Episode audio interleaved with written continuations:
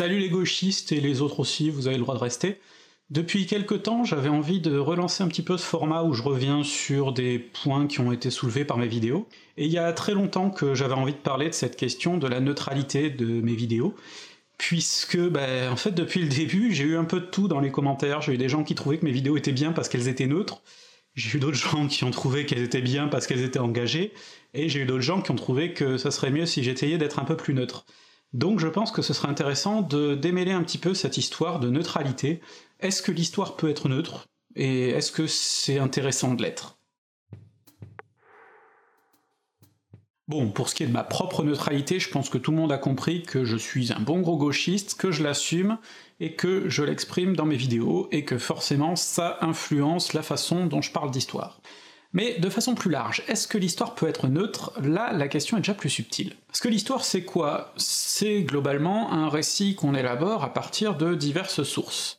Et déjà se pose la question de la neutralité de ces sources. Globalement, quand on parle de discours, quand on parle de mémoire, quand on parle de lettres, et tout un tas d'autres types de sources finalement, on a à chaque fois affaire à des documents qui ont été écrits dans le but de faire passer un message et dans le but de renvoyer une certaine image de leur auteur et généralement l'image, si possible, positive. Euh, si j'écris un jour mes mémoires, globalement, ce sera pas dans le but de faire croire à la postérité que j'étais un sale con. Donc, logiquement, quand on étudie ce genre de documents, on est obligé d'y aller avec un regard très critique. Euh, c'est-à-dire pas juste dire « Ah, le mec il dit forcément de la merde », non, c'est essayer de le replacer dans son contexte, de voir euh, comment on peut le comparer avec d'autres documents de la même époque pour savoir s'il n'y a pas des trucs qui reviennent très régulièrement, euh, des figures de style communes, des idées qui étaient à l'époque de vrais clichés pour tout le monde et qui aujourd'hui paraissent transcendantes, des choses comme ça. C'est pour ça qu'en fac d'histoire, contrairement à ce que j'ai entendu dire par certaines personnes, on fait pas que se branler la tête, on apprend aussi à critiquer les textes, à avoir de l'analyse, etc. Et c'est pas quelque chose qui s'apprend en deux minutes, hein. ça prend du temps, ça prend de la méthode, et c'est pour ça qu'on peut pas forcément totalement s'improviser historien comme ça, juste en allant regardant des textes et en disant bon bah dans tel texte il y a écrit ça, donc c'est que c'est vrai. Non, ça demande beaucoup plus de travail, et ça demande aussi parfois d'appeler d'autres sources, un peu plus euh, neutres on va dire dans leur structure, c'est-à-dire des sources administratives, euh, des recueils, de la comptabilité, parfois aussi des sources archéologiques qui nous apportent plein d'autres informations. Mais dans tous les cas, il faut toujours garder un certain recul critique, recouper, etc. Et donc non, les sources déjà ne sont pas neutres. D'ailleurs, même quand elles essaient de l'être, même quand elles n'ont aucune raison d'être orientées, il y a forcément des biais parce que les gens qui les ont produits sont des humains, et un humain c'est fatalement biaisé. Un exemple que j'aime bien prendre, c'en est un que j'ai croisé pas mal en faisant ma thèse, c'est le naufrage du Titanic. On a là un événement qui est assez fortement visible, le plus gros paquebot du monde qui a coulé sous les yeux de 700 personnes qui ont survécu pour en parler, sans parler de toutes les autres. Parmi ces personnes-là, ben, globalement, il n'y a pas de version qui concorde totalement, et même sur des points majeurs. Par exemple, il a fallu 70 ans pour qu'on puisse être certain que le navire s'était coupé en deux avant de couler. Pourtant, un paquebot de 50 000 tonneaux qui se coupe en deux, ça se voit, et il y avait pas mal de témoins. Mais les témoins n'étaient pas tous d'accord sur ce qu'ils avaient vu et entendu. Et ce qui est fascinant, c'est qu'avec le temps en plus, il y en a certains qui se sont laissés influencer, parce que bah, au début ils étaient pas trop sûrs, et puis à force d'entendre catégoriquement par des gens très sûrs d'eux que le bateau avait coulé d'un seul tenant, bon bah ils étaient finis par être convaincus eux aussi que bah, le bateau avait coulé en un seul tenant. Donc tout ça pour vous dire qu'en plus déjà à la base un témoignage, bah, les historiens savent bien que c'est un truc qui se manie avec beaucoup de précautions. Donc non, les faits eux-mêmes ne sont pas neutres. Mais en plus, l'histoire, c'est pas juste les sources, c'est aussi l'analyse qu'on a dessus, et les historiens non plus ne sont pas neutres. Déjà parce qu'ils ont un vécu. J'ai parlé dans une de mes vidéos précédentes d'Howard Zinn. Howard Zinn, pendant la Seconde Guerre mondiale, il était bombardier, il a balancé du napalm sur Royan, et après il a découvert l'effet que ça avait eu sur les lieux, et globalement ça l'a pas fait se sentir très bien, et c'est comme ça qu'il est devenu grand militant pacifiste. Bah, logiquement, ça a teinté ses écrits, notamment quand il écrit sur la thématique des bombardements, et aussi c'est ça qui l'a poussé à écrire sur ces thématiques-là. Donc forcément notre vécu influence ce qu'on va raconter. Et même si on n'a pas de vécu particulièrement transcendant, euh, moi personnellement j'ai encore rien bombardé au napalm, bah, on a quand même euh, un contexte dans lequel on a évolué. Par exemple, euh, c'est pas anodin si je parle quasiment que de la France dans mes vidéos sur l'histoire. C'est parce que c'est ce que je connais principalement, et encore, je parle surtout de la France à l'époque contemporaine parce que c'est ce que j'ai le plus bossé en fac. Donc forcément, quand un sujet m'est moins familier, ben j'en parle moins, parce que sinon je risque de raconter des conneries, ou que ça va me demander beaucoup plus de travail. Et logiquement, si je voulais parler de l'Angleterre, bon bah là je parle anglais, donc je pourrais aller chercher des sources. Par contre, s'il s'agissait de parler de la Russie, du Japon, ou euh, de tout un tas de pays dont je ne maîtrise pas du tout la langue, bah là j'aurais beaucoup plus de mal, et en plus les sources seront peut-être beaucoup moins nombreuses, donc je serais beaucoup plus faillible sur ces sujets-là. Donc logiquement, là aussi, la personne qui raconte l'histoire, euh, elle fait que l'histoire ne peut pas être neutre. Et en plus, des fois, il y a des choix à faire quand on raconte l'histoire. Par exemple, à quel moment on fait commencer une histoire de France? Est-ce qu'on la fait commencer à Vercingétorix, à Clovis, à Charlemagne, à la Révolution française? Ben, Toutes ces dates-là, elles peuvent avoir un sens. Le problème, c'est qu'à un moment, il faut bien choisir un point de départ. Or, la France n'a pas de point de départ fixe, il n'y a pas un jour où on s'est réveillé en se disant tiens, maintenant nous sommes français. Donc il faut choisir un truc, et forcément, quel que soit le choix, qui sera forcément justifié, bah ça aura été un choix, donc un parti pris. C'est par exemple pour ça que les auteurs de l'histoire mondiale de la France, ils ont choisi carrément eux de remonter à plusieurs dizaines de milliers d'années en arrière, avec l'agro de Chauvet, le premier signe d'habitation possible en France euh, par des êtres humains, et comme ça au moins on est sûr de brasser le plus large possible. Mais à chaque fois c'est un parti pris, et donc non, l'histoire ne peut pas être neutre. Or tout ça nous pose un problème, celui de la fausse neutralité. Cette fausse neutralité, vous en avez l'habitude, c'est David Pujadas par exemple qui va animer un JT, en faisant du catéchisme libéral sans aucun problème, mais en étant persuadé finalement de délivrer le seul message crédible, le seul message raisonnable. Et petit à petit, comme ça, on réussit à faire en sorte que certaines pensées soient non pas censurées, parce que généralement la censure ça marche pas, au contraire, la censure ça crée des Eric Zemmour qui ensuite peuvent se plaindre partout qu'on veut les faire taire, et ça donne du crédit à leurs idées. Non, non, en général, quand on veut euh, démolir une idée, le plus simple, c'est de la ringardiser, et ça, ils le font très bien sur les idées de gauche. C'est pour ça qu'aujourd'hui, par exemple, si vous commencez à parler de ne pas payer la dette, ou à parler de des classes, euh, en général, vous passez pour un guignol, parce qu'ils ont réussi à faire en sorte, petit à petit, que tout ce lexique-là soit ringardisé. Bah, en histoire, c'est pareil. En histoire, quand Stéphane Bern parle uniquement des rois, des grandes figures, des grands patrons, etc., etc., bah, il parle finalement le seul langage qui a été créé comme étant crédible à la télévision. S'il faisait une émission où il ne parlait que de la révolution vue par les tout petites gens, là, ça serait un problème, parce que là, il donnerait l'impression de faire un truc justement engagé, d'un truc qui sortirait de l'ordinaire, et là, il perdrait en crédibilité. Et donc c'est pour ça que je ne pense pas que Stéphane Bern soit conscient de faire des émissions qui rentrent parfaitement dans le modèle de la société de Macron. Et pourtant Macron il l'a soutenu aux élections. Mais j'ai du mal à l'imaginer comme un grand cynique qui se félicite de faire un truc particulièrement orienté et de faire de la propagande. Je pense au contraire qu'il est persuadé de faire quelque chose de très neutre, parce que, à force d'avoir intériorisé que c'était la seule pensée raisonnable, bah, tous ces mecs se persuadent que leur création est pure et neutre. Et c'est pour ça que je pense qu'il faut absolument se méfier des gens qui pensent être neutres, et qu'il faut toujours se demander d'où ils parlent, quelles sont leurs idées, et en quoi leurs idées peuvent les influencer, parce que leurs idées vont forcément les influencer. Donc, c'est pas les mecs comme moi qui ont des grosses conclusions gauchistes et qui les assument qui font de la propagande, au contraire. Ce serait de la propagande si on les dissimulait, nos pensées, si on faisait croire qu'on était neutre. Mais là, quand j'y vais cash, personnellement, je fais pas de la propagande.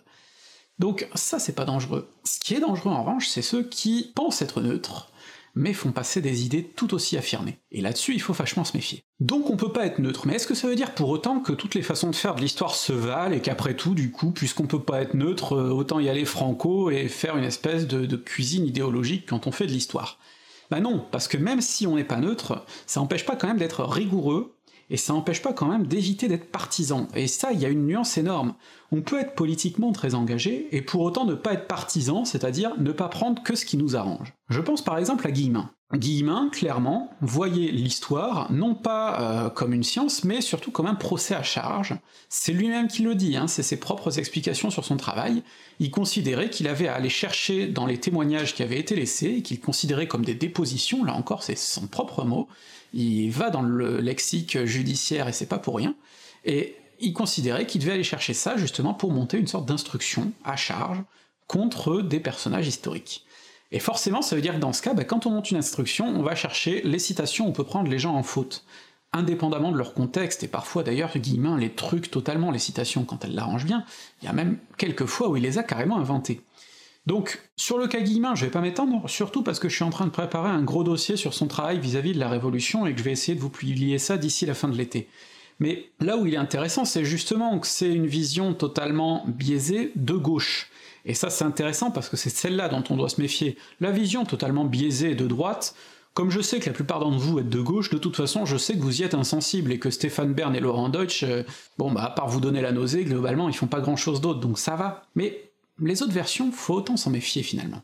C'est pour ça que par exemple, quand je parle de la Révolution française, je fais particulièrement attention à pas sombrer dans les clichés de l'historiographie gauchiste classique qui consiste à dire que oui, non mais c'est un coup des bourgeois qui ont fait leur truc dans leur coin, et qu'ils étaient un groupe uniforme qui se battait pour ses intérêts, et que les autres à côté étaient... Euh, le peuple se faisait avoir euh, totalement, etc. Et c'est pour ça que je vous pose des petites questions chiantes du genre euh, qui c'est le peuple, qui c'est la bourgeoisie, pour vous faire comprendre que les choses sont pas aussi simples qu'on voudrait le croire, et pour forcer à rentrer dans la nuance, parce que c'est en rentrant dans la nuance qu'on peut avoir à la fin une vision beaucoup plus précise et beaucoup plus utile. Même si elle nous arrange moins du point de vue de la propagande, même si elle nous arrange moins pour faire passer nos idées de façon choc, elle permet au moins de les renforcer, ces idées, en voyant quelles étaient leurs failles jusqu'à présent et en essayant de les renforcer. Et c'est ça le vrai travail intellectuel. Le vrai travail intellectuel, c'est pas de chercher uniquement ce qui arrange les idées qu'on a déjà, c'est au contraire essayer de les remettre à l'épreuve de nouveaux faits pour voir comment on peut les faire sortir de plus en plus fortes. Si on, se contente finalement de ne garder que ce qui nous arrange, ben, c'est le premier pas vers même une vision un peu complotiste des choses, où on ne garde que ce qui va dans notre sens, et tout le reste finalement fait partie de l'ennemi et du complot, et ça c'est vachement dangereux. Il y a un autre truc qui vient s'ajouter à tout ça, c'est que quand on parle d'histoire, on parle quand même vachement de nos ancêtres, et donc on parle vachement des enjeux de mémoire. Et le problème c'est qu'il faudra recommencer à séparer la mémoire de l'histoire. La mémoire, c'est clairement la façon dont l'histoire a un impact sur nous, parce qu'elle nous touche personnellement, parce qu'elle touche nos ancêtres, parce qu'elle a encore des conséquences aujourd'hui, etc. Politiquement, la mémoire, ça peut être très important, par exemple pour dédommager des gens qui ont été lésés, qui ont été exploités à travers l'histoire, etc. Donc ça, c'est très important, et c'est pas quelque chose qu'il faut jeter, la mémoire. Simplement, c'est quelque chose qu'il faut savoir mettre de côté quand on étudie l'histoire comme une science, ce qui est le travail de base de l'historien, ce qui est ce que j'essaie de faire ici. Parce que quand on étudie l'histoire comme une science, on doit être capable justement de laisser de côté nos a priori, y compris quand ils sont très forts. Euh, si on étudie les mémoires d'un nazi, on doit y aller en se disant bah, ce mec ne se voyait pas comme un méchant. Et ça forcément, ça veut dire que quand on va euh, lire ses mémoires par exemple, hein, je parle de ça mais on peut trouver plein d'exemples, on va essayer de comprendre comment il raisonnait. Pas pour l'excuser, pas pour le pardonner, pas pour compatir, juste pour comprendre. Et c'est pour ça qu'il faut faire très attention à la phrase de Valls, parce qu'elle nous choque dans la bouche de Valls, cette phrase du expliquer c'est excuser, mais parfois on a tendance à tomber dans les mêmes travers quand c'est sur des choses qui nous choquent particulièrement et qu'on n'a pas du tout envie d'excuser et donc on prend pas le risque d'expliquer. Le truc, c'est qu'effectivement, quand on commence à expliquer, quand on commence à comprendre, on se rend compte surtout que l'histoire est beaucoup moins manichéenne qu'on veut, et ça veut pas dire relative, et ça je vais y revenir, mais ça veut dire que du coup on se rend compte aussi que nous-mêmes, sans être des méchants qui se frottons les mains en nous disant « ah grou grou, on est méchant », ben, on est peut-être en train de cautionner des trucs euh, vraiment dramatiques, en se disant qu'on n'a pas le choix, ou en se disant que c'est malgré tout la meilleure solution, ou la moins pire, etc., etc. Et je pense que justement étudier les sources sans juger, c'est très important pour comprendre qu'on peut tomber exactement dans les mêmes travers, et qu'on peut reproduire ces schémas dramatiques. Voilà pourquoi je pense que euh, c'est très important d'avoir cette analyse à froid, pour ensuite revenir à des enjeux de mémoire beaucoup plus importants.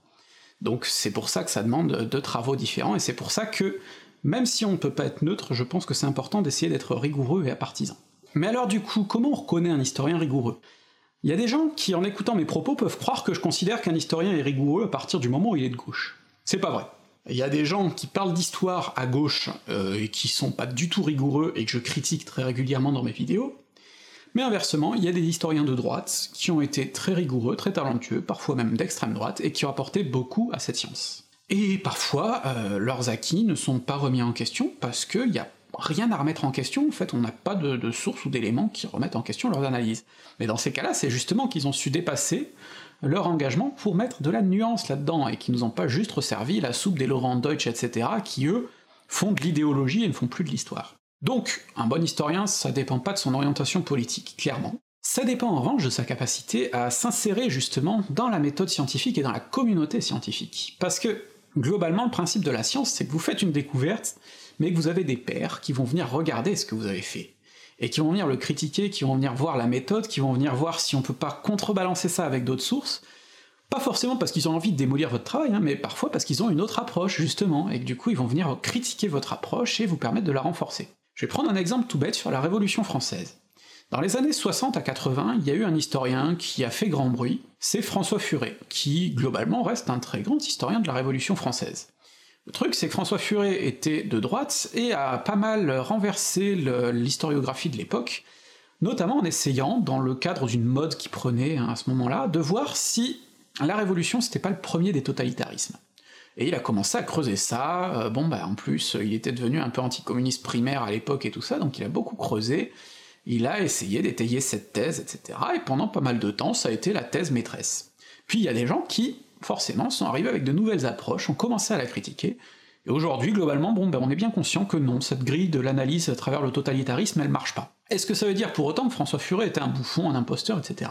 Non, déjà parce que lui, quand on a critiqué certaines de ses thèses avec de bons éléments, il a été capable d'évoluer là-dessus mais en plus parce que j'aime bien ce que dit Jean-Clément Martin, qui est un actuel très bon historien de la Révolution française, et qui explique que, grâce à Furet et grâce à sa théorie, aujourd'hui bidon, sur le totalitarisme, ben au moins ça a incité de nouveaux historiens à débarquer, à apporter de nouveaux éléments, à essayer de débattre, à essayer de comprendre, à essayer de contrebalancer cette théorie, non pas juste sur une position de principe en disant non mais tu penses que des conneries, non, en essayant d'apporter des arguments, de creuser, et effectivement ils se sont rendus compte que ben non, on pouvait pas parler de totalitarisme parce que le pouvoir central en général il contrôlait pas tout, clairement. Au contraire, il perdait le contrôle euh, à pas mal d'endroits, et que c'était là justement qu'on se retrouvait avec des trucs comme les massacres, la terreur et tout ça. Donc j'en reparlerai beaucoup plus largement de tout ça dans ma série sur la Révolution, mais c'est pour vous faire comprendre ce que c'est vraiment que jouer ce jeu de la science. A l'inverse, un Franck Ferrand ou un Laurent Deutsch, quand il est pris en faute, quand on critique son travail, il va se braquer, et il va dire non mais ce sont mes ennemis, ils sont politiquement opposés à mes théories, ou alors ils font partie du système, ça Franck Ferrand aime beaucoup critiquer les mandarins de l'université qui font partie du système et qui le contredisent. Le problème c'est que souvent les mandarins ils lui apportent juste des éléments factuels, Franck Ferrand débarque et explique qu'il pense qu'Alésia est dans le Jura, bon bah il y a une trentaine d'archéologues qui lui tombent sur le dos en lui balançant des sources, des preuves, des traces archéologiques qui montrent que c'est pas vrai. Et bah Franck Ferrand, au lieu de dire bon bah effectivement je me suis peut-être gouré, ou au lieu d'apporter d'autres preuves, il se contente de dire non j'ai raison parce que de toute façon vous êtes des méchants, vous êtes des imposteurs, vous pensez pas comme moi, vous êtes à la solde du système, donc voilà. Bon bah ça c'est typiquement la spirale complotiste. Et le truc, c'est que Guillemin faisait pareil. Quand ses travaux sur Jeanne d'Arc ont été démontés à raison par l'historienne Régine Pernoud, qui a démontré par A plus B qu'il racontait que des conneries, bah elle, elle disait qu'il faisait de l'anti-histoire, du coup, et Guillemin a dit « Ah oui, oui, mais du coup, c'est un compliment, en fait, qu'elle me fait, et ce que j'ai fait est très bien. » Mais à aucun moment, il a essayé de répondre sur le fond. Bon, bah typiquement, ce genre de truc, en général, c'est une première alerte qui doit vous signaler qu'on part sur un mauvais historien. Ensuite, et je pense que c'est très lié, ce qui va faire un bon historien, c'est justement sa capacité à être nuancé. Et nuancé, c'est pas juste du relativisme pur. Hein. C'est-à-dire que nuancé, c'est pas dire ah bah oui, mais les juifs et les nazis, finalement, ils étaient tous un peu victimes. Non, euh, clairement non. Ça va juste être la capacité à rajouter des nuances, à rajouter de nouvelles approches. Par exemple, pour revenir à la Révolution française, pendant longtemps on avait une analyse très marxiste, uniquement en termes de jeu de pouvoir, et petit à petit, il y a d'autres approches qui ont commencé à venir, y compris d'ailleurs par des historiens qui venaient du marxisme, hein. mais d'autres approches, par exemple en rajoutant la dimension culturelle, la dimension religieuse, en étudiant les idées, les pensées, les superstitions, les croyances, parce qu'on s'est rendu compte que tout ça aussi, des fois, ça expliquait des choses, et que tout ne rentrait pas uniquement dans la grille marxiste pure des rapports de classe, que des fois il y avait aussi des trucs qui n'étaient pas du tout guidés par des rapports de domination, qui étaient juste guidés par de la superstition, euh, par des trucs qui nous semblent irrationnels aujourd'hui. Donc un autre point, c'est effectivement de ne pas avoir une grille de lecture unique et uniforme, et bien d'être capable d'apporter différentes approches, différentes nuances, etc. Et enfin, le dernier point, le plus important pour moi, c'est la capacité à vous montrer comment on procède pour vous raconter l'histoire. Parce que l'histoire c'est un récit, donc c'est une construction humaine. Toute construction humaine, elle est faillible, et donc il faut examiner comment elle a été construite. Et c'est pour ça que je pense qu'il est très important pour moi de vous mettre des articles où je vous mentionne mes sources, où j'essaie de vous expliquer un petit peu comment ça se crée, et c'est pour ça aussi que je pense que je vais essayer de faire plus de vidéos du genre de celle-là, où je vous explique comment je procède pour vous raconter ces histoires, parce que finalement c'est comme ça aussi que vous pouvez avoir ensuite la curiosité d'aller voir sous le moteur, et de voir un petit peu quels sont les gros défauts que peuvent avoir mes vidéos, ou n'importe quelles autres finalement, et c'est pour ça que c'est aussi très important de regarder comment on fabrique nos vidéos, quel que soit le sujet, quelle que soit la discipline, pour mieux pouvoir les discuter, les critiquer et les améliorer. Cette histoire de neutralité, c'est un sujet dont je voulais vous parler depuis très longtemps parce que je pense que c'est fondateur par rapport à mes vidéos et c'est fondateur pour comprendre comment je fais mes vidéos justement et que j'ai pas envie de vous prendre en traite là-dessus. Si vous êtes intéressé par le sujet, j'ai participé il y a quelques mois à Lyon à une table ronde avec Christophe Michel de la super chaîne Hygiène Mentale qui donne plein de conseils sur comment développer son esprit critique, analyser les sources, etc. Lui c'est plutôt du côté des sciences dures, mais c'est vraiment très intéressant et ça marche dans tous les cas. Et donc on avait participé à cette table ronde qui était organisée autour de la question de la neutralité sur Wikipédia, de comment on pouvait faire pour rédiger une encyclopédie qui soit neutre, est-ce que c'était possible? À mon avis, logiquement, vous comprenez que ça l'est pas totalement. Et donc on avait discuté de tout ça. Donc vous pouvez retrouver la vidéo, le lien dans la description, elle est sur la chaîne de Lyokoi, qui est quelqu'un qui fait des vidéos aussi sur la linguistique et qui animait cette table ronde, puisqu'il travaille beaucoup sur le Wiktionnaire et sur Wikipédia. Donc je vous conseille d'aller regarder ça si vous voulez en savoir plus. Dans tous les cas, c'est une question sur laquelle logiquement bah, je vais évoluer, ou j'ai déjà évolué, et je pense que c'est intéressant justement aussi de vous expliquer comment petit à petit ma pensée se forme et évolue par rapport à mes vidéos, parce que je pense aussi que c'est ça qui est très important du point de vue intellectuel, c'est qu'une pensée ne doit jamais se figer, on doit forcément évoluer, ne plus être d'accord avec le passé, je pense que globalement il y a toujours un ou deux points sur toutes mes vidéos précédentes avec lesquels je ne suis plus d'accord précisément, alors c'est pas forcément radicalement, hein, il y a aucune de mes anciennes vidéos que je jetterai totalement, mais il y a parfois des choses sur lesquelles j'ai évolué, et je pense que c'est très important, et que bah, le jour où on arrête d'évoluer, finalement, c'est qu'on meurt et qu'on est passé du côté du sectarisme, hein, du point de vue intellectuel.